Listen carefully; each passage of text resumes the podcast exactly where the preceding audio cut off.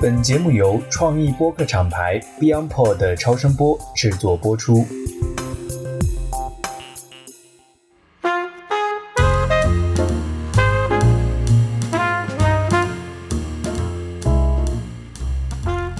大家好，我是直立行走的锤总。大家看到我们今天的这个标题啊，一定会觉得很有意思。对，这是我们的一个新的系列啊，叫“大师我有病”。菲菲老师，你第一眼看到这个标题有何感想？第一感觉就是有病确实我也有病。大家都是在一个正常和非正常之间来回的去切换。嗯，谁还没点病呢，对吧？对，所以那天我就给咱们这个新系列想了个 slogan，叫做“有病很正常，没病走两步 对对对，确实这个是一个常态化的一个现”。象。是啊，虽然说起来好像有调笑的这个意图啊，对但其实如果严肃来说的话，今天有些是所谓精神障碍，有些是被列为叫神经症等等。包括我觉得好像现代人也开始建立这个意识了，就是我们的国人啊，以前好像在这方面还是比较粗线条的。对，就是现在越来越多的人会往内去探究自己嘛。我觉得我们这一期节目呢，会跟大家去普及一些东西，然后也希望引用罗翔老师的一句话吧，就是我们一定是一而再、再而三、三而不竭，救自己于这个人间水火当中。嗯嗯一定嗯要有这一个自救的意识。是的，是的，嗯没错。我觉得病是一个非常有特定欺骗性的一个字，对对吧？就是这个词或者这个概念一旦出现的时候，人们就会把它界定于一些特定的场景、对症状对。或者反要是我。们以前学心理学的时候，我们的课程一开始异常心理学，它的课程名字叫变态心理学。嗯，我们刚学的时候觉得，哦，这么变态，我要研究一下有多变态。呃其实就是异常心理学，它就界定于异常和正常之间，就是它是怎么样一个界定。嗯嗯嗯，对，我们用普罗大众或者普遍性的常规性界定所谓正常，然后呢，把脱离这个正常的程度视为所谓异常或者叫变态。就是有各种指标一样的，就像我们去医院看病，然后他给你各种指标，嗯嗯嗯，你是不是在这个范围里面？你不是在这个范围里面，你就是有病的。嗯嗯嗯，嗯，就这样。那所以您之前就是刚从这个心理学毕业的时候，包括可能现在都在从事一些跟心理咨询或者说一些辅导吧有关的这个职业。对，在这个过程中，您会把对面坐的那个人视为是一个病人吗？我不会，因为其实我们心理咨询里面的话，嗯一般情况下会介绍对方是来访，不会界定他是患者或者说他是病人啊，嗯他只是一个有问题来咨询的人，叫来访者。嗯嗯嗯。嗯，但是有意思的地方就是，这个来访者本人可能在踏进您的门槛，坐在一个沙发或者一个面对面的一个环境里的时候，他会把自己放在一个有病者的身份里边。会有这样。一般你说达到那种病症的啊，像那种心理治疗啊，就是宛平南路六百号的，对吧？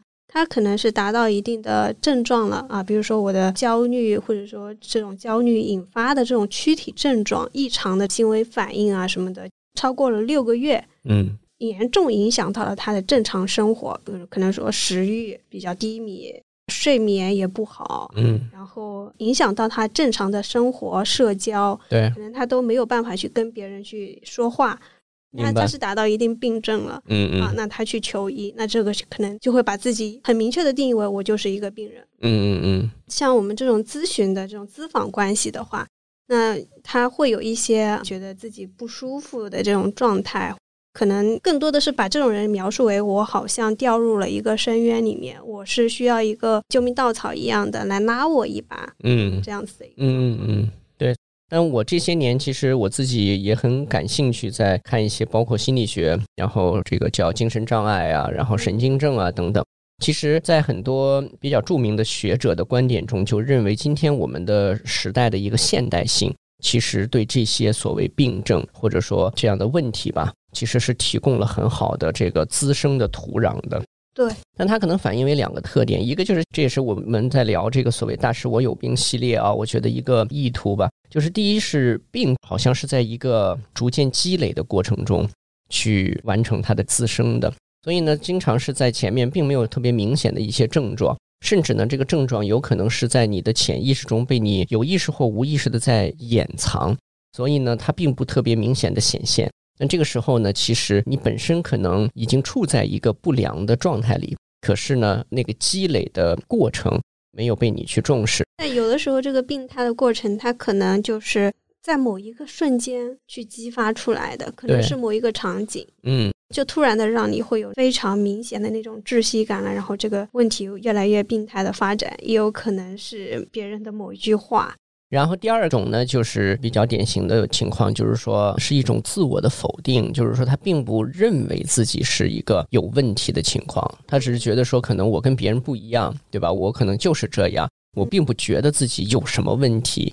那在这种情况下，有可能他会助长自己在某些我们说的这种所谓变态反应，或者说在压力的积蓄啊，对世界的一种非良性的看法呀，在这些方面，就是会等于自己在帮自己去走向那个深渊。我们之前也谈到了一个今天社会上特别典型的，也相对来说普遍的一种问题吧。当然，它如果严重的话，可能会发展为某种我们可以称它为是一种病症。但是在没有成为病症之前的普遍性也是非常的大的啊，就是这个焦虑这件事儿。对，其实我们怎么去看这个焦虑啊？这个焦虑的话，有可能是一种由内外环境，就是说你的内在的一个心理状况和外在的这个环境的一个不匹配导致的焦虑。嗯嗯嗯。也有可能他这种焦虑是由某一个东西激发引起的焦虑，比如说特定的场景引起的焦虑。嗯。还有可能完全由躯体就是生理情况所激发的，就是那种广泛性的焦虑症，它没有特定的刺激源，嗯，然后它就会焦虑。所以我们探讨这个焦虑的时候，我们要分清楚到底是为什么焦虑，这个是一个问题。其实焦虑对于我们整个社会来说，它是一个普遍的底色，社会底色。对对对，就是说现在信息太发达了，我们人就像一个传声筒一样，脑子过滤了很多很多的信息。可能我本来只是一个底层的人民啊，但是我可能就是了解到哇，社会首富他过的是什么样的日子，然后王思聪他过的是什么样的日子，就信息量冲击太大了，嗯，所以他也会焦虑。别人这一年他完成了什么样的任务，我这一年我只是蹉跎的过着什么样的日子，我取得了什么样的成果，嗯，这一对比的话，人的内心就会越来越焦虑，嗯。所以您刚刚提到的，就是包括举的这种例子啊，内在的一个自我的这个世界跟外部世界的这种不匹配，让我想到有很多现代的一些心理学呀，包括社会学学者，其实都在看待一个典型的问题，就是今天您说我们社会或者说时代的底色是焦虑，那它其实有一个很重要的不断触发的机制，就是这个竞争机制，就不断的在。比较之中去体现所谓的优和劣，感觉它就像是那个达尔文的那个进化论一样。对对对，一直在优胜劣汰的那个过程。是的，是的，不断的被放在一个天平上在比较，到底哪个好哪个不好。所以呢，我们个人的能力、特点、意识形态、价值观念、能够掌控的资源、机会等等，其实通通都被这样的一种简单的逻辑去进行比较。所以在这种比较心理之下呢，你看我们今天其实是一个点赞文化很强烈的社会啊。其实你非常渴望从别人那里获得一种赞赏，对，发个朋友圈，发个什么，包括比如说我们今天录一期播客是吧？我们就希望看到哇，好多人在，是吧？能获得别人的认同，对，你就有强烈的渴望，希望能够去从中建立自己对自己的这个价值认识。那么，当整个的这个信息体系和价值评判逻辑在竞争的底色之下，都要求你从他人那里获得一种认可的时候，那你首先就是有一个所谓焦虑性，因为他人并不是由你来掌控的。对，当得不到所想象的一些赞许或者说支持的时候，其实你就会非常的失落。这就是您说的，就是内在的这个想法跟外在世界实际的回应之间，其实是有这个反差的。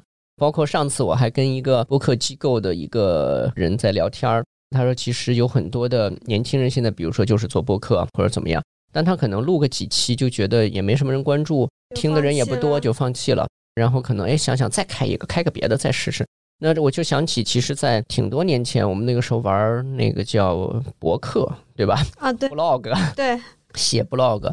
然后后来开始写公众号等等。其实我那个时候我的 blog 后来是因为人家平台不干了，所以 没地儿让我写了，所以我就没有再继续写下去了。后来我就转开始写这个公众号，微信一开始有公众号就写，一直到今天，我每年还是会有一些更新。对，是这个新媒体的先驱。对，但我就觉得，就是其实我有一个很强烈的意愿，是我有我自己想表达的东西。但这些东西其实真正被多少人看到，我倒没有那么在意。可是如果对比刚才的例子的话，就是在点赞文化的刺激之下，我们不得不去追求他人的这种所谓认可，就造成了一个你的生活，或者说再说的直接点，你的一个所谓人生成就，打个引号的这种成就感，其实不是由你自己来控制的，对对吧？赞的数量多，哇，铺满了，那你就会成就感就油然而生。那如果说没有那么多或者不符合预期，你即使做了一个自己觉得很不错的事儿，你觉得他的成就感也大打折扣。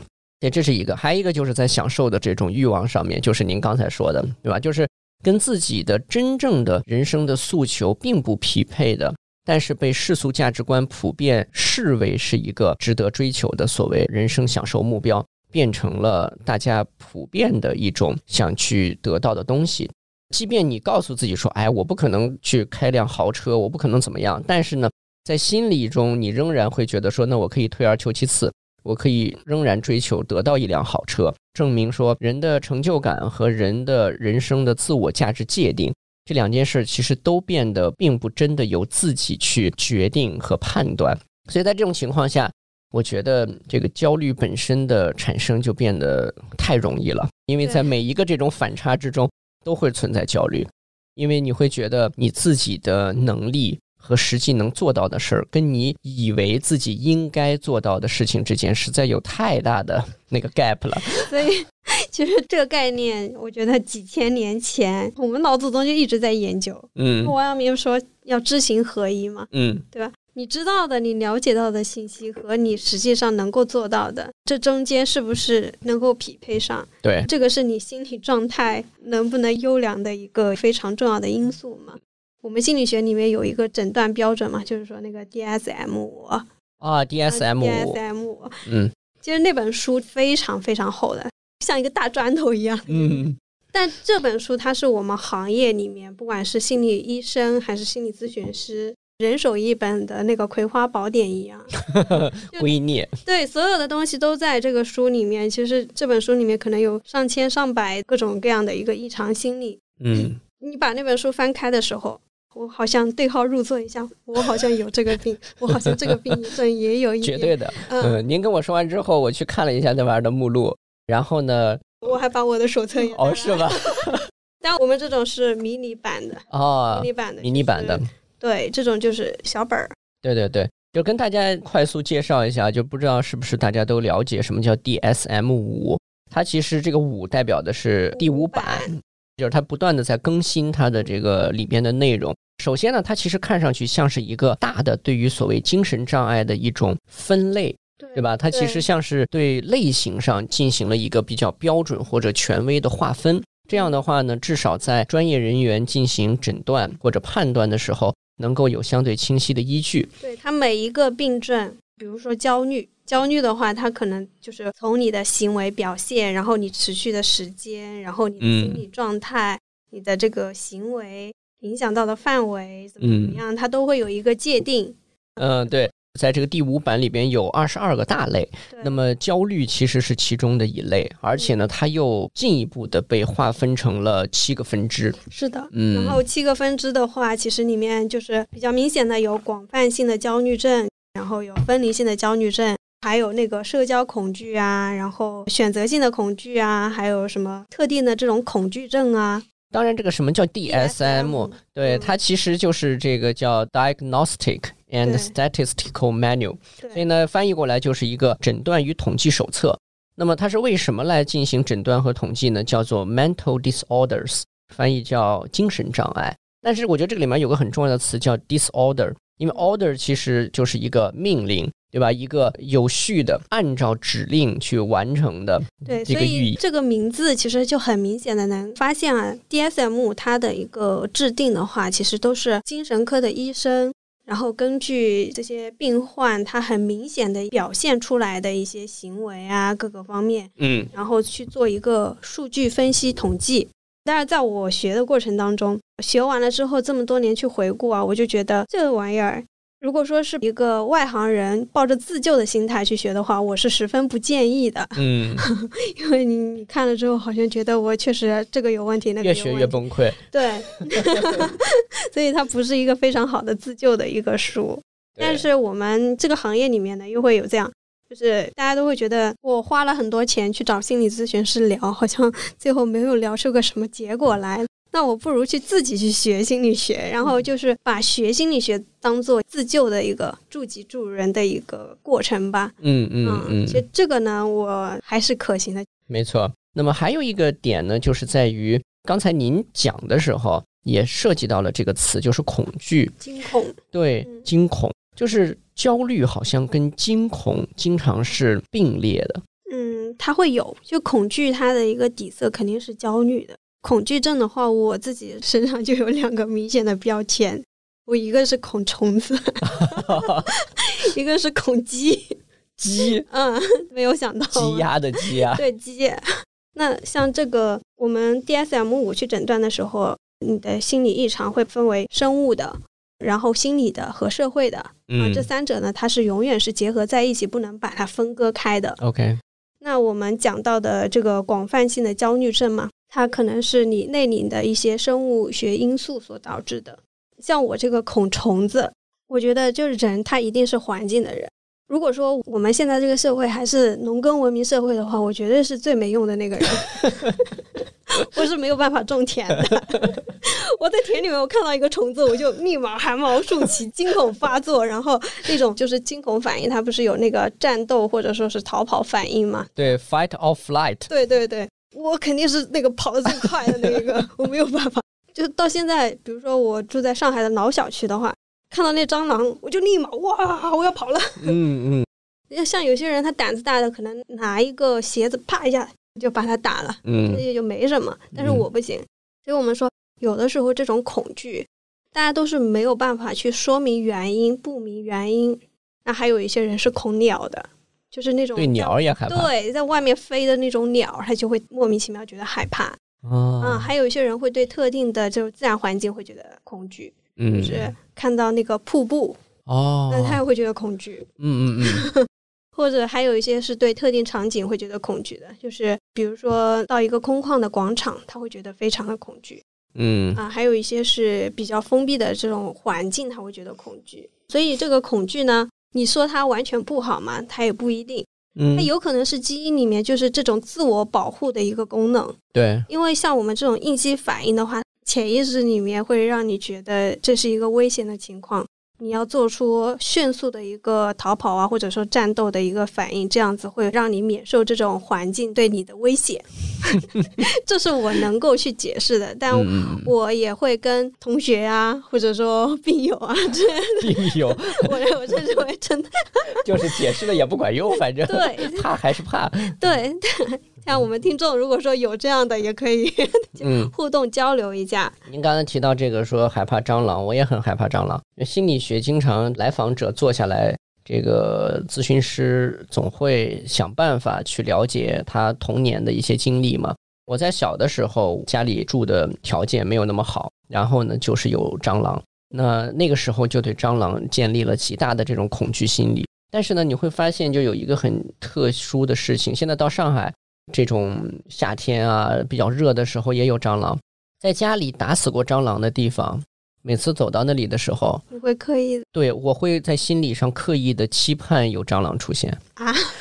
这是一种好像就是说你自己心里隐藏着的那个恐惧，希望它能够显现出来。那至少我可以干掉它，就是有这样的一种东西。但是比如说像今年夏天，在我家里几乎没有出现过蟑螂，但是呢，这个阴影是一直伴随着的。啊啊啊！所以呢，我就觉得其实这个所谓恐惧跟焦虑的关系，可能就是在这里，就是你对一个事物有特定的极强烈的这种应激的敏感反应，然后呢，在你的心里就变成了一个挥之不去的一个阴影和印记，思绪上面就经常被它所占据。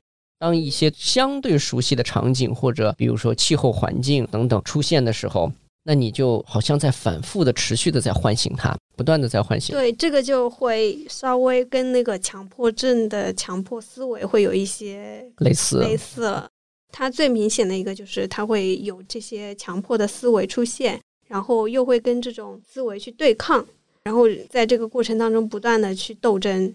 他也会意识到说这种思想可能是没有意义的，他又没有办法控制自己去停止这样的一个思考。嗯嗯嗯，就说回到我们刚刚说的这个恐惧，其实像我们这种呢，比如说我换了一个社会环境，住在城里面，不是在 农村里面需要种田了，那我可能就是不会遇到太多虫子，嗯，可能这种恐惧对于我的生活的影响就比较小。但是恐惧症的话，它有不同的等级。嗯，那有一些人他的这种恐惧的话，就像您刚刚说到的，可能出现了类似的这个虫子在您家里面这一个范围里面出现了，有些人他就会觉得这个地方他可能就会受到影响了，我就不能再接触这一个空间了。然后在这个空间里面相关联的一个物件，他要去给它做清洁。就会出现各种引发的一系列的各种焦虑的行为啊，然后去抵消这种焦虑的这种相应的一些行为出现，这种就是更多异常的一些心理状况了。其实心理学里面有会有各种治疗的方法嘛，比如说有系统脱敏。系统脱敏，对，系统脱敏这个方法比较残暴啊，让这个恐惧的物件不断的在你身边去呈现。可能它会有不同的等级，就是逼你做一个昆虫学家，哎，差不多类似，就是可能到一定级别的时候能达到昆虫学家，天天让你去研究虫子，对，然后可能一开始的时候只是一个非常非常小的虫子，两天呈现一次，然后昆虫越来越大，然后一天呈现一次，就是这种类似的这样子的，但我觉得这个方法确实残暴。我也自己尝试过，但是我觉得这个方法对于我来说确实很残忍，我没有办法去说服自己，我也没有办法每一次呈现的时候，我的那个症状，我的那个身体的反应，我还是能够非常非常明显、强烈的感觉的。我在这个过程当中自己会去思考嘛，嗯，心理学出现了一百多年，那在这个中国几千年的文明下，中国人的这个心理健康到底是靠什么来去维系的呢？嗯。就说明我们一直都不健康，不是这样的，那也不可能啊，也不可能。所以我一直就是在想一个问题啊，我们其实也是有一个道法在维系着我们的心理健康的。比如说道一，它讲的就是我们的人的这个七情六欲嘛，喜怒忧思悲恐惊，嗯，怎么去调和，然后把人又置身于环境里面。人法地，地法天，天法道，道法自然。嗯，其实老祖宗一直在探讨这些问题。对，所以我就觉得 中国人其实他是有自己的一个庇佑自己身心灵健康的一个东西的。嗯，只是我们把它又摒弃掉了。我也经常看一些这种道家的一些哲学思想啊等等，大家也都知道的，像无为啊等等。你比如说像庄子的这个齐物这种思维里边，他其实也首先希望能够摒弃的是人自己对于万物差异性的一个看待。那这件事儿可能就是跟我们刚才说的会有很大的一个关联，就是现代社会竞争的底色之下，它恰恰是要显现差异，就是我比你更好，你比他更强，你们俩谁的能力大，谁的成就高。比较之中要分个高下，所以在竞争逻辑之下，你如果去看类似像起物这样的思想呢，它无非就是告诉你，这样的一种人为的差异性，其实对于你这个个体来说，并不一定具有真正切实的意义。所以呢，你可能首先在评判价值的逻辑和观念上，就是要脱离这样的一个所谓世俗的逻辑。当然，这个并不意味着说我们都去就修仙了，你肯定还是得在这个竞争啊等等这个过程中去打拼。只是呢，有时候经常说说你要放下，你要这个说佛系一点儿，说怎么样？但是事实上做不到，可能还是在于那个竞争的心态是比较强烈的。就你在很多的自己的行为方式、对生活的界定上，还是把自己的价值委托于他人。委托于外在的事物，就很难把自己的有效价值的这个判断的主权能够收回来。在今天的这个社会体系或者说时代的这种洪流之下，我觉得可能也有很多人就是想做，但实在做不到。对，就是他确实没有什么好的办法。当然，我觉得也缺乏一个强有力的自律和坚定的一个状态。我一开始读《道德经》啊之类的这种书籍的时候，我也是这样去想，嗯所以我就觉得质疑老子 嗯放在现在不可能啊，你得去拼啊！现在的社会对吧，这么卷，你不拼，那你回家种田呗。种田还有虫子。对，种田还有虫子，我又活不下去。但后来因为从事玄学了，理解什么是天，什么是地，什么是自然，嗯然后我就开始理解老子了。嗯其实我们道家有一些思想，它是非常形而下的，因为道家它是最中国最本土的一个文化。对那我们中国人他就是重视实践，你就讲那些空谈的一些东西的话，对我们是没有用的。嗯我后来真正的去从事了玄学之后，学了比如说紫微斗数，它是天道自然的规律，对于人生人世的一些密码解读，嗯这个才是天。所以我们在很多时候做事情的时候，要遵循天道嘛，那就是遵循你自己的一个命运的轨迹，你的规律，嗯而不是说我无为，我就真的什么都不做，而是说顺着你的这个命运的轨迹去走，选择适合自己的道路。那就这样回到我们刚刚说的这个孔虫，如果说硬是要去选择相关的这个行业的话，那可能就是跟命运的对抗。这种对抗呢，它是无效的。嗯那地的话，在地成型就讲的是我们的风水，嗯，居住的一些环境，也会导致你的一些情况。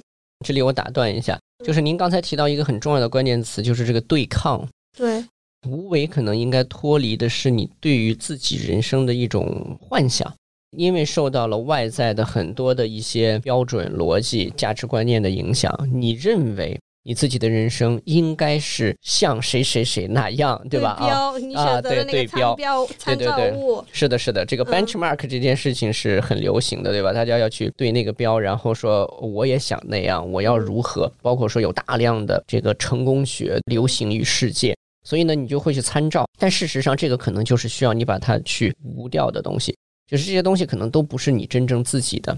如果你去看自己的，您刚才说的这个所谓命运的轨迹这件事儿，你可能才能理解说自己的这个所谓顺势而为应该在哪里。但是呢，我为什么对“对抗”这个词非常的敏感呢？就是对抗性，或者说是一种敌意，一种天然的一种反对性。这个东西其实在这种，比如说一些像这个神经症啊，或者说咱们说的精神障碍里边，其实是很典型的，就是它其实是焦虑和恐惧背后的那个原始能量，对对然后就它的那个冲动其实是一种对抗性的。是的，那我就想首先问问您，就是说，比如说，在您的一些案例啊，或者说服务啊，包括玄学例子里边，有没有就是典型的这种因为对抗，然后就会造成很大的一个问题的这样的一些例子？这个真的是太明显了。最通用的一些对抗，其实在两性关系里面是比较明显的。两性关系合婚的会比较多，他明明知道两个人可能不合适，然后拿着一个八字来，你说大师有没有什么招让我们？让我们能够变得和一些，对对对，这个也是对抗。就是在意愿上，就是觉得想跟他结婚。对，想要有一个结果，其实明知不可为而硬要为之的这种，这是其实人的一个欲望。嗯还有一些比较明显的，就比如说拿这个风水来说，在一个园区里面，你选这一个厂房，这个厂房风水的问题很大，想要去把它调好的话，很难。可能会比较吃力一点。像同样的预算范围内，呃，是建议拿那一个，但是他就要是去对抗，对吧我就要拿这个，我就要拿这个。为什么呢？这是真实的例子是吧？对，真实的例子，强行要求大师来帮他调是吧？对对对。但其实我们从事这个行业的话，也是知道有一些东西可为，有一些东西不可为的嘛，对吧？像是这个，就您也打算无为而治了是吧？对对对对对，我觉得做这一行有的时候也会有一点 在良心和那个怎么去劝他认清现实之间也是挺棘手的。嗯嗯嗯。所以您看，就是像比如说，不管是这个所谓合婚，或者说是我想发财，我要这个给公司或者我的厂找一个地方，在这种时候呢，就是人的内心的一个意愿跟这个玄学的指导者给出的答案如果不符的时候，我觉得他也会产生一个新一重的焦虑。对，有些人他来，他不是说找一个我信得过的大师，然后我就听他的一个建议，他是找不同的人来印证自己对他印证，他其实内心里面是带着一个期盼的，我就嗯希望有一个人能告诉我，我跟他之间是有某种可能的。对对对，嗯甚至他可能会有种暗示，对吧？就是想让你告诉他说你们挺合的对对对对啊，或者这个地方很好。对但如果是一个比较不接这个茬儿的一位大师的话，就事与愿违的话，可能就给他带来新的焦虑了，是吧？对 对对，是徒增烦恼。在这种情况下，就是玄学的从业者能够做的选择是什么呢？是告诉他还是不告诉他呢？以我的一个视角来说的话，我觉得还是应该告诉他？人生大概的一个规律还是得告诉对方的。玄学者他就像是一个指路人一样的，别人来问路了，如果说你昧着良心去给别人指错路了，那可能别人就是人生当中会走很多的弯路。但有可能他自己就是想走弯路，在他眼里，他可能觉得那条路才是最直的，对对对，是吧？也会有这样。所以这就咱们刚才说的，就是这种对抗性。说到底，还是他认定了一个他觉得是对的东西。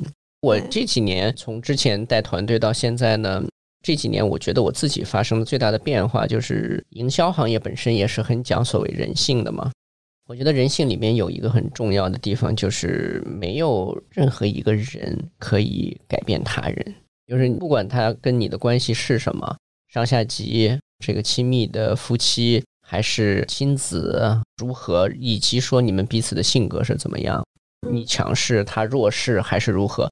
我觉得你想让另外一个人真正的听命于你，然后改变他自己，就是在你的意图下去改变了他，我觉得是不可能的。对，这人就不要试图去改变他人命运。对 对对，嗯所以就是人其实还是得回到一个对自己的这个重视上来，唯一能改变的只有你自己。回到这个点上来看待您刚才说的天和地的能量也好，或者是自己的这个生命的轨迹也好，得出的那个结论才是相对比较有意义的。否则的话呢，其实基本上大多数时候制造出来的都是就经常说所谓庸人自扰嘛，对吧？就是你得出的很多结论或者所设想的要做的事情、要达成的目标，可能都只是一个非常虚幻的东西。最后可能就是在不断的这种焦虑啊、这种痛苦的这个累积之下，做了一个没有什么意义的一个事情。对，其实焦虑的话呢，它也是有一些自己身体里面的一个能量所导致的嘛。那像我们的一个天地人的话，它不是都是有这个阴阳五行嘛？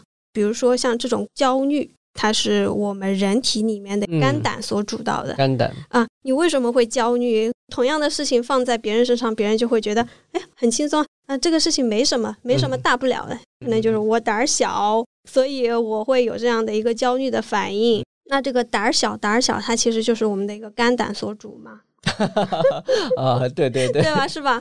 啊，胆子小，对有什么事儿好像都会吓到自己，是吧？对对对，嗯道家的这个思想呢，我们的一个七情六欲，最后都会回归到我们的一些身体。那个 DSM 它也讲生理，可能会讲一些激素啊，会导致你一些身体的一些影响。比如说你缺维生素 D，你会抑嗯郁，嗯对吧？嗯你缺什么什么能量，你会怎么样？但中国的一些就是中医的这些思想，它是五脏六腑，它都是有能量的。嗯，你的这个焦虑，可能就是因为你肝胆的能量不足所导致的。嗯，前些日子我还看说那个逍遥丸的销量一直都很高，想起来，我前段时间也吃逍遥丸的。是吧？嗯，对，就是大家这个逍遥不了嘛，就是能吃点逍遥丸。它其实就是肝气，对肝气郁结，嗯啊，会导致你一些抑郁啊、焦虑的这种情绪。其实玄学里面它也有关于焦虑的一些诊断，哦，是吧？嗯，肝胆它其实是主目的，对，嗯，比如说紫微斗数里面主木的，比如说像这种天机呀、这种星星，哦，天机星，对，天机星它就是五行是属木的，它主你的谋略，你的思虑各个方面。嗯本来天机星它就是一个谋略之星嘛，嗯啊嗯嗯你比较善于思考呀，想东西想的会比较复杂呀，这种精密计算啊什么的，它就是天机所主。啊，嗯所以你看这个很有意思，就经常以前 B 站的 UP 主说做一个视频是吧？用了比较短的时间，通宵达旦的在做，然后就说把它给干出来了，对吧？嗯就是干出来一条视频，那就会用干。肝对肝肝肝把肝给熬爆哎，了，对呀、吧把肝给熬爆了，就是这很有意思。就其实它是一个纯粹的强度很大的脑力劳动，但我们不会说是脑子炸了，是吧？那我们首先说的是肝，就是它的压力全部积攒在肝上，对所以正好对应在紫微斗数里边就是天机星、天机，还有像天梁啊，天梁。嗯，嗯像这种星星会有一些不吉的一些组合。嗯那它的这种先天性的可能对于事物的一些承受能力，它就会弱。那我们讲哦的是那种广泛性的焦虑，没有缘由的导致的他的一些生理方面的一些焦虑的反应，那可能就是他的脏腑的能量所不足。嗯，对对对，对反映在身体上就是这个层面。对，这个 DSM 它里面其实谈的就是这个 mental disorders。disorders 指的就是它不按套路出牌了嘛，对不对？对没有 order 了嘛。对。那呃命令混乱，或者说这个命令下去也没用，这就是属于典型的。你比如说在咱们说的这种焦虑障碍里边，像天机星、天梁星。它本质上就是天机本来应该是这种运算，对吧？运筹帷幄、思维，但是在这件事情上 disorder 了。你正常的其实人还是有一个理性的思维在里面，对就合理的。你正常的遇到这个事情，你的一个生理的反应，你的一个对应的策略是怎么样的？但是像这种 disorder 的话，他的一个思维就脱离了这一个轨道。那所以像您刚才说的这种不急的这个组合，所以天机遇到谁就会比较容易 就 disorder 了。擎羊啊，哦啊，，擎羊天，行啊，这些都会有这种比较明显的反应。嗯还有一些天机化忌的一些反应。这一套体系的话，它都是讲能量。它五行的能量可以聚集到你身体上面，是你嗯身体五脏六腑的能量、聚集到你所处的这个环境里面，对吧？你周围的一些环境是不是会导致你能量方面受到影响？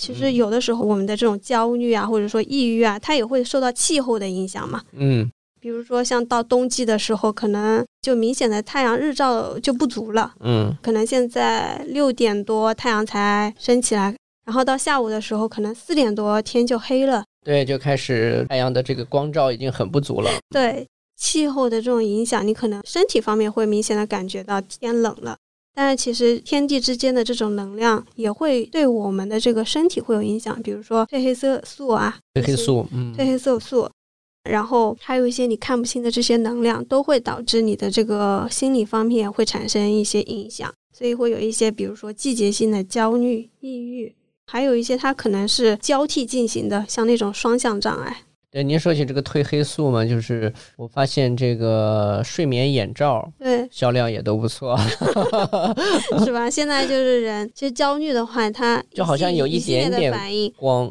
就会这个睡不着。但其实那个光是很弱的啦。是很弱的，因为其实人的心是静不下来的嘛。对对，心静不下来的话，其实你外面有一点点的动静，你就没有办法去安睡，你的神是没有办法安下来的。对，我手机壳上新品能遇三千级，新平能遇三千级。嗯，我一会儿把这个菲菲老师的手机壳给大家拍个照，放在我们的这个 节目介绍里边啊，就是新平能遇三千级。但是想做到新平太难了，对，焦虑其实就是心不平嘛。心不平，很多的心理异常的问题，就普遍意义上的啊，大家的心理问题，嗯，包括说现在的抑郁啊之类的。对，有很多的时候没有办法匹配自己对自己的一个期许。然后呢，还有一个问题就是，今天的信息传播环境就是让谣言和悲剧这样的一些负能量的作用呢，就是被无限的放大。其实本身可能是小型的一个灾难，对吧？或者说是一个突发的状况，但它有可能就是让很多人的这种不安全感就爆发了。反正疫情的这几年里边，光我身边我看到的就是在朋友圈里给大家分享这种应急的一些设备啊，比如说有大的灾难来的时候啊，家里常备一些应急包啊等等，哦，就是这样的一些东西。当然，每个人可能对这个世界发展变化的一个不确定性有自己的理解了，嗯，但就是我觉得它造成这种恐慌感。今天一直说的这个恐惧嘛，对吧？嗯就是你老在担心说有什么坏事儿要发生。现在就是自然环境的这种不安全感也会特别多，比如说气候啊、核污染啊，对对 然后什么这种传染疾病啊，不安全的因素太多了，也会导致我们内在的这种能量啊各个方面会消耗很多。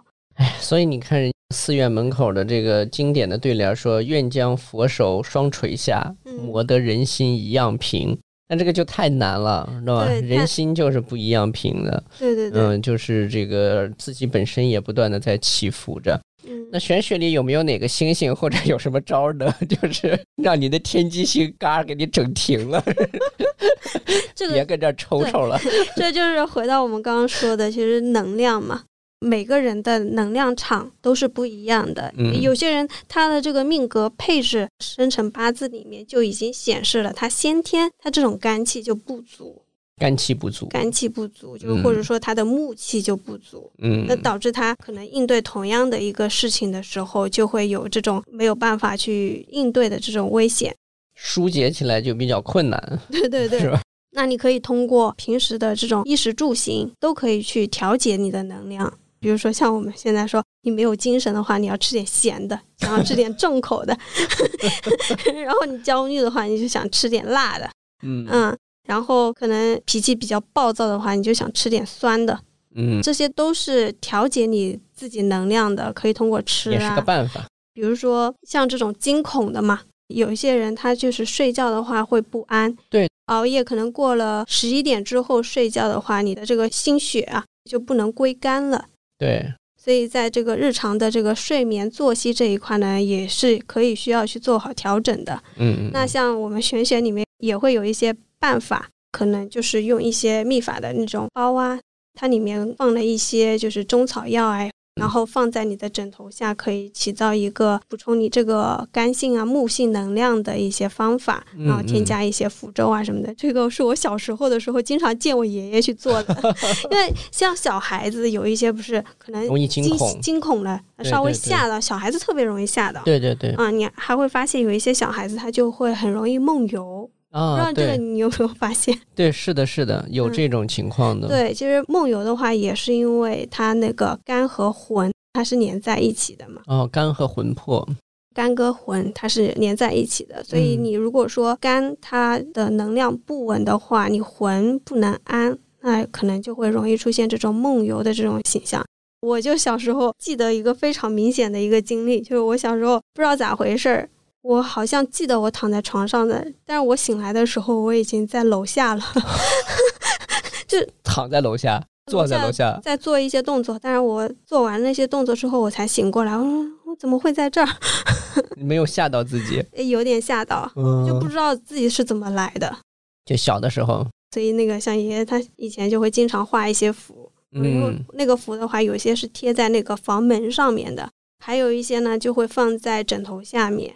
但还有一些农村里面会有一些土办法呀，用一个水碗，然后里面放一些针啊什么的，然后蒙上一层纸，然后喊魂。听说过这种方法吗？叫魂儿啊，是吧？对对对，差不多是这样的。嗯嗯嗯。所以您刚刚说到这个，说魂跟肝是连在一起的，我突然想到网上就是经常把这个“混蛋”这个词会写成魂魄的魂和那个浓淡的淡，嗯，所以我觉得这个词就是骂人骂的是特别狠的，对吧？混蛋就是你的魂很淡了，已经，对对对，这是一个多么强烈的诅咒。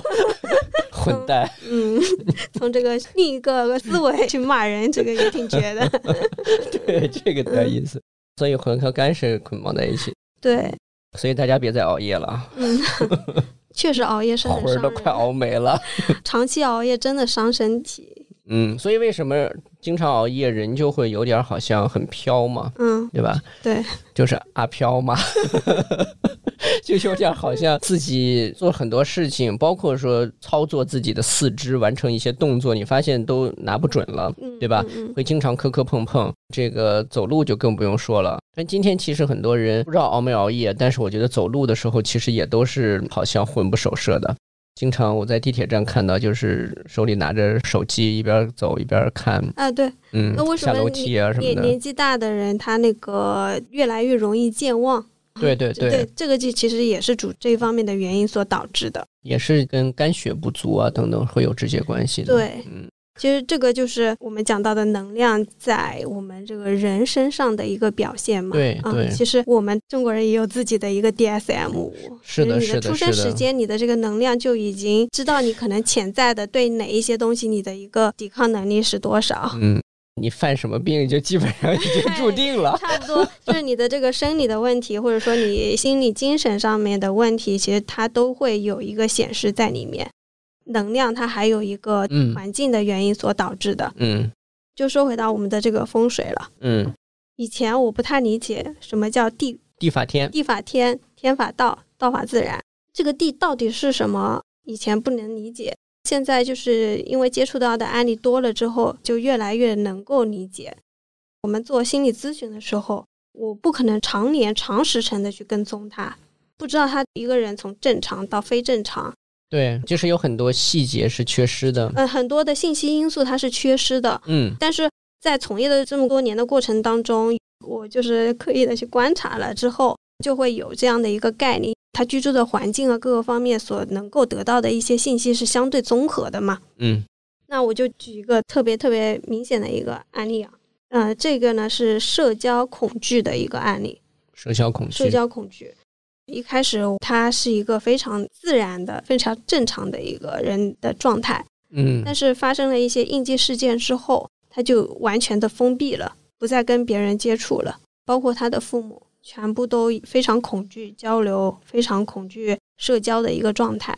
他身边的人是不太能理解的，嗯异常到什么情况呢？就是每天把自己关在家里面，然后有一年左右的时间，他是没有办法去正常的社交，没有办法出去工作，然后也没有办法就是跟自己的父母交流，不离开那个房间。不离开了，嗯完全不离开了。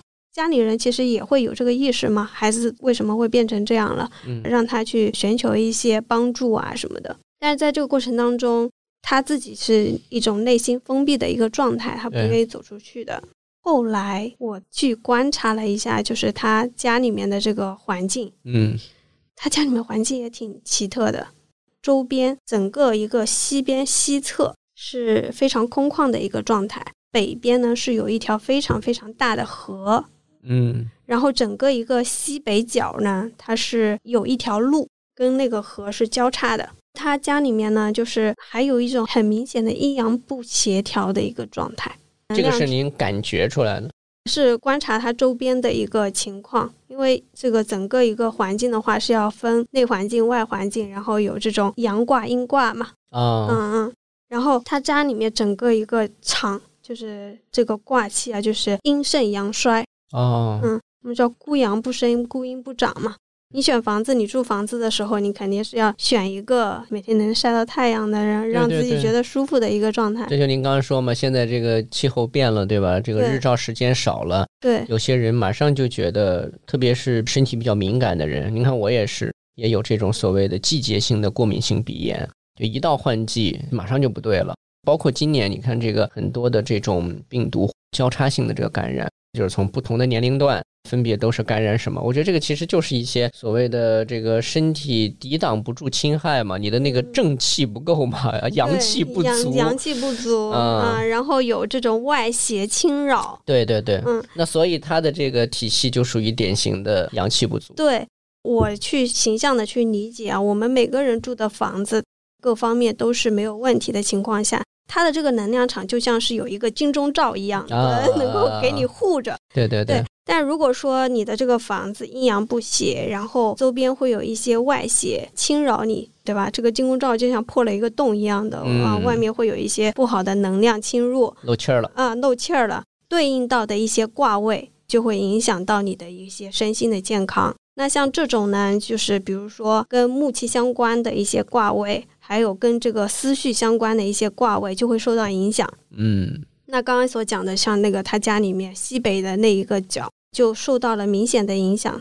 他西北角还有一些外煞，就会导致他家里面的人的这个思想、思绪、精神这一块受到这个外邪侵扰嘛。这种外煞，就以我很浅薄的这个风水的一些了解，比如说是什么一条路冲着你啊，是吧？像这种，对对，嗯，那其实冲的话也看影响的，怎么冲的？比如说他是一个男孩，家里面的儿子，对吧？嗯，然后西北角有影响，然后正好他又是属兔的，然后家里面属于正卦嘛，这个儿子就会受到影响嘛。您说的时候，我估计大家听的时候也都在想，我家西北角怎么样？对对，我觉得这个最好是有这个意识，对照一下自己家里面是怎么样的一个情况。嗯嗯啊，其实像我们现在住商品房的话，可能这种外煞的一个影响还没有那么明显。嗯。但像我们住那种自建房、自己家的那种房子的话呢，就会比较有这种明显的一种问题。啊，所以北边有大的河流，然后呢又有路，然后西边呢又比较空旷。对，然后它那个西北角呢，它有一个校煞，然后西边它空旷，然后还会有一些其他的外邪的一些能量在里面，买的一些不好的东西嘛。我不敢讲太多。买了些不好的东西。对，嗯，对，所以会导致整个它外环境，包括说整个房子的一个结构方面来讲呢，就会受到影响。受影响。对，所以这个是我们的就是环境的一个影响。所以我们这个体系来说的话，一定是把人就是分到你的这个生理的，然后你的这个环境、社会环境、自然地理环境。那讲到这个社会环境的话，其实有的时候我们焦虑，也有可能是我们人际关系，比如说父母对我们有一些期许。嗯，或者说跟父母的关系不良导致的自己内在的一些问题，或者被 PUA 了啊，或者说是 各种 PUA，有可能是伴侣的 PUA，有可能是领导的 PUA，都有可能。人际关系这方面的影响啊，在我们这个命盘里面也都会有体现。嗯，像紫微斗数里面的话，就是相应的哪一个宫位会对你有一些不好的影响嘛？对应到的还有一些家居啊、住宅这方面的，嗯嗯嗯，比较明显的就比如说婆媳关系不好，嗯，经常会有一些争吵啊什么的，那可能不是这两个人看不对眼，有可能是你住的这个房子，比如说你这个房子是那种巽门坤主的这种房子，巽门啊，巽门坤主，比如说东南开门入户进家宅，然后你的这个主卧呀。是在这个西南的方位啊，这就叫巽门坤主，因为巽主东南，对，坤在西南。嗯嗯，巽坤的话呢，也是一个不吉的一个组合。这个环境里面，就是会容易有这种能量，让你就是儿媳看婆婆不顺眼，婆婆看儿媳不顺眼，会有这种经常拌嘴呀。然后明白明白，嗯，所以如果是男性被这个夹在两者中间的话，就很焦虑，是吧？其实对战的双方也都各自很焦虑，各自很焦虑。所以你说要去学很多的知识去处理这种关系吧，好像也很难。就像我们以前就是刚开始学心理学的时候，嗯，会有自己很崇拜的一些教授啊、专家呀什么的，然后。听说，哎呀，这个专家结了几次婚，那个专家离婚。啊，专家好像 也不能处理好自己的各种问题，自己也没招，自己也没招，也还是该经历的还是要经历，对吧？嗯，这个就回到我们说的，你还是要顺其自然。嗯嗯嗯，命运轨迹就是我们现在的信息化社会，你你学到了很多的知识，你懂得了很多的道理，但是回到自己的身上，知行合一，还是说？要了解自己的一个人生的轨迹，自己的这个命运的规律。所以你看，就是说了这么多呢，我觉得第一就是这个心要平这件事儿呢，可能对于咱们刚才说的这种敌对或者说是冲突对抗，首先是一个解决它的最重要的办法。因为对抗呢，就意味着在你自己的一个本体之外有一个客体，对你跟它形成这种能量上的这个互相的碰撞。所以呢，心平一个很重要的点就在于不要去比较，其实它是一种世界观。第二呢，我觉得就是这个心平也是在于对自己的人生轨迹的一个拥抱和接受。就在过程中，其实每个人反正从小到大总有些年份啊，或者说是这个大运啊，你反正就是会 触到那个 能量不太对的那个阶段。会有这个让我想到，其实我刚刚说到一个，我还恐鸡。我为什么会恐鸡呢？其实我人生当中最早的记忆就是一只鸡，最早的记忆，最早的记忆就是意识。我不知道像您的话，您自己最早的记忆是什么时候？就是我这个姥姥家的那个院子，就那个其实是一个感觉很深刻的记忆，比较平和的一个状态。嗯，但我的那个最早的记忆就是我大概是很小，跟一只鸡差不多高的，大公鸡差不多高的一个高度，可能稍微高一点点。嗯，然后有三只鸡在追着我啄我，童年阴影。对对对，巨大的童年阴影。公鸡它那个嘴不是很尖嘛，然后啄的特别疼。我在跑，我在哭，然后鸡在后面追我 啄我，然后这个是非常恐惧的一个状态。真的上辈子欠他们钱。然后到现在，这个手碰到那个鸡啊，就小时候的这个记忆会立马的在回现出来，身体上面的反应就会很明显的觉察到，我立马血液上涌了，然后手心出汗了，然后呼吸急促了，其实这个肾上腺素的这种反应就会立马出来了。这就让我想到，就是其实有的时候我们的这种负性的一些情绪，它也是在保护自我，对，让你在潜意识当中做出一些行为啊。让你做好充分的一些准备啊，去应对即将面临的一些问题。我觉得焦虑本身这个词，包括我们刚才说的什么障碍啊、disorder 啊，就跟我们一开始说的这个说“大师我有病”这个词所带来的一种特定的判断是一样的。焦虑本身一定有它存在的意义和目的。焦虑本身让我们能够主动的或者有意识的去预判和规避一些危险。所以这是这个人作为动物性，它的本性中所存在的东西，无非是焦虑的程度。如果焦虑把它装在笼子里，装在理性的或者说是一个，我认为就是咱们说的这个心要平，放在一个心很平的笼子里边的话，焦虑本身其实是有它很大的所谓价值的。我们经常现在经常说焦虑，焦虑，那焦虑如何去处理？如果它能够不被外在的刚才说的这些能量扰动。这些我们自己人为的一些所谓 disorder 的行为去扩大，让它野蛮化、暴力化的话，其实焦虑本身是一件有意义的能量，就是正确的去认识它。有些人会非常的抗拒不一般的那种情况出现的时候，就会对抗它，只会让自己更加的焦虑。对。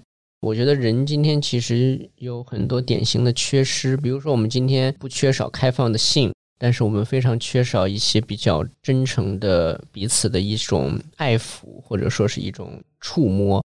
就是我以前在节目中提到，就我以前的刚工作不久的领导就告诉我三个 T，说 touch、talk 和 thank。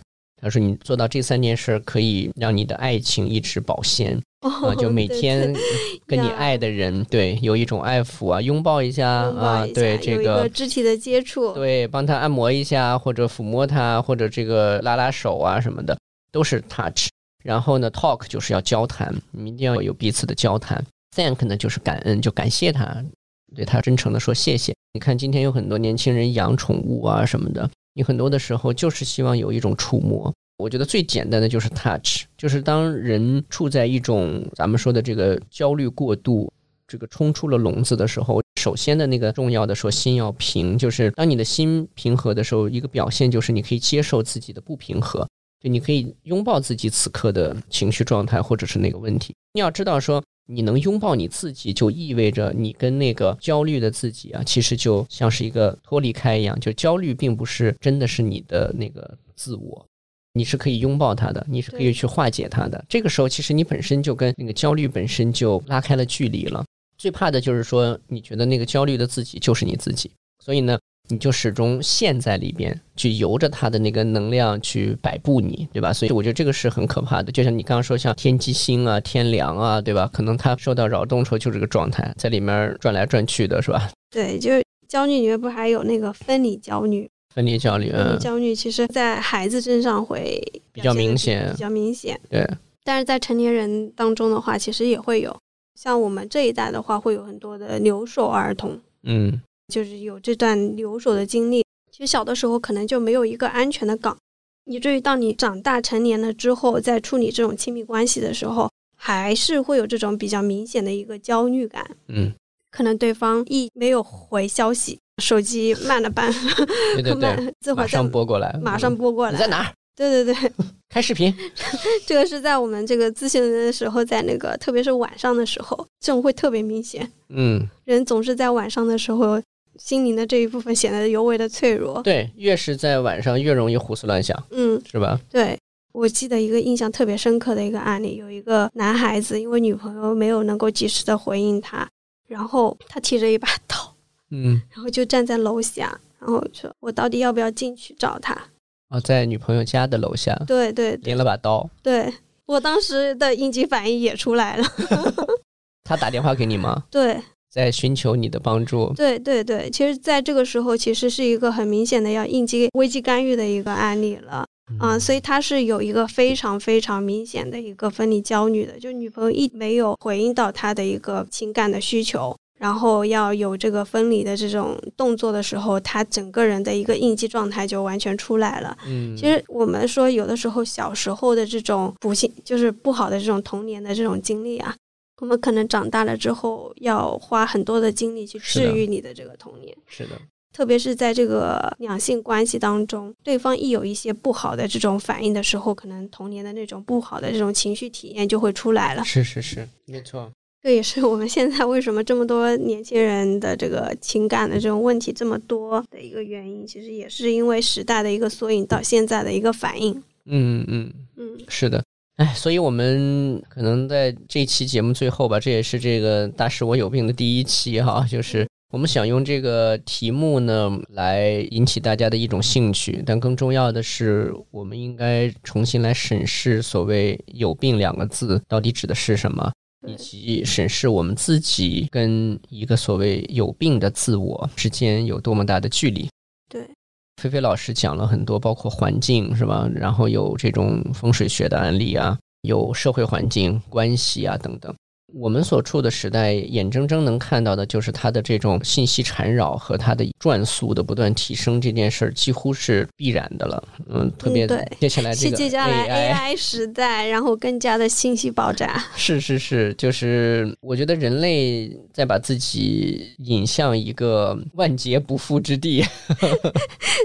但我觉得就是还是修炼自我，修炼心性，然后以不变应万变。是的，是的。内圣而外王嘛，是的，所以重新来界定自己的价值，并且以更平和的心理去应对这个所谓宝贵的生命啊，这个我觉得还是人类的核心的一个竞争力吧。一个呢，就是跟一些自我扰动的这种思绪能够解离开，对吧？就是你去审视它，你去拥抱它，这都意味着你已经跟它脱离开了。你不再是跟他围绕在一个不断缠绕的主体里边了。第二呢，就是自己内在价值的一些探索，就是你自己对自己的认识越深刻，可能那个心就会变得越平一些。对，这有点像您刚才说这个魂儿啊，咱们说这个 魂儿和肝的这个捆绑。一个联动，就是有些人，我们说他这个人感觉怎么像失魂落魄，就是人丢了魂儿。我觉得就是他把一个自我给扔掉了，就是他不知道我是谁，对吧？我是什么？我怎么样？就他对这些东西通通都没有一个判别的方法和意识了。所以在这种情况下，怎么守住自己的魂？很重要这个也是我觉得心理学里面有一个非常实用的一个方法，就是可能通过一些正念啊，或者说冥想啊，去内观自己，你的潜意识，你的一些想法。有的时候你的眼睛过多的去关注外面，而忽略了你内心的一些想法啊什么的，就不断的在这个竞争逻辑中在跟外界做比较，是吧？啊，然后用比较的方法来界定自己是谁，自己要什么。